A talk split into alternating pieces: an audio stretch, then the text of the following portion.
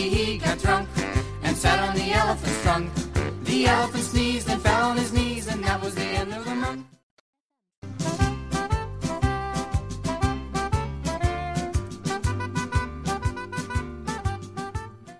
It's time for Curious George. And today I will tell you a good story about Curious George and the pizza.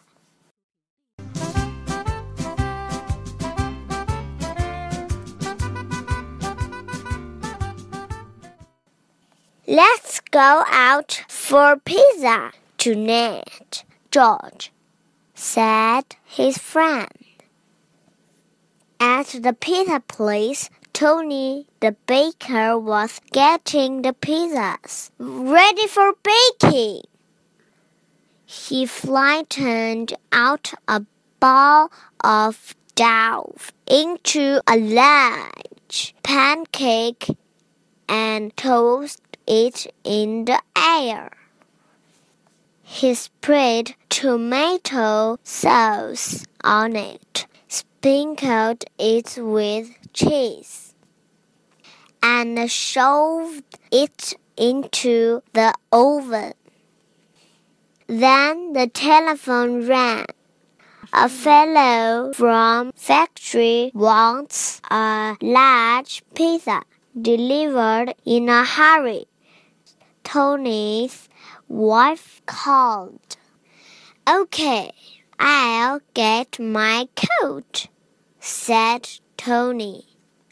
George was curious. Could he make a pizza too?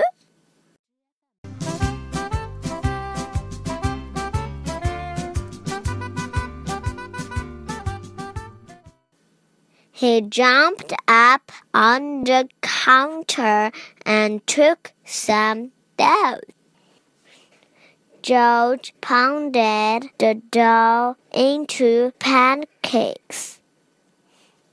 Then he tossed them into the air with uh, all four hands. One of them plopped right in the middle of a table where a woman was sitting. Another landed on a coast track. One fell on the jukebox. And one landed smack on Tony's head.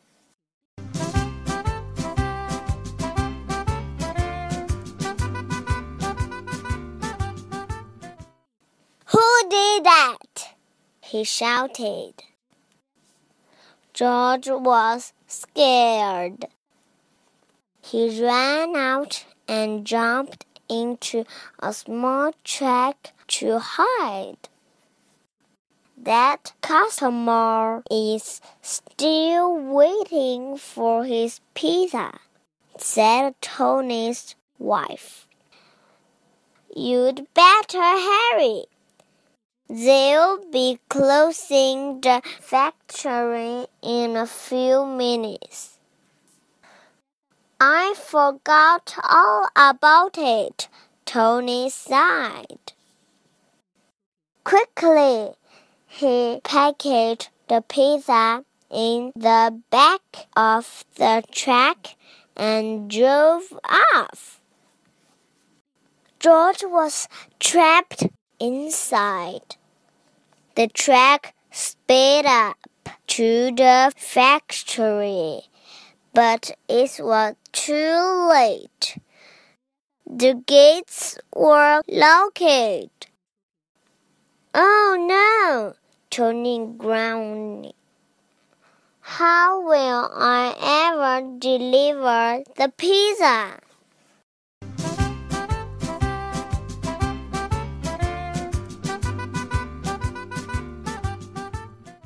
He opened the back door of the truck, and there was George. So that's where you'll be hiding. You bad little monkey, Tony cried. He reached out to grab George, but then he stopped. I've got an idea, he said. You are just the one I need. How good that George was a monkey! Look at that, shouted the factory guard. A monkey delivering a pizza. Thanks, George, said Tony. You made up for all the trouble you caused. I'm going to make a special pizza for you and your friend when we get back.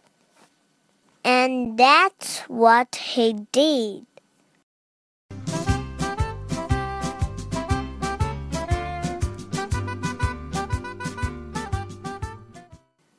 The end. Thank you.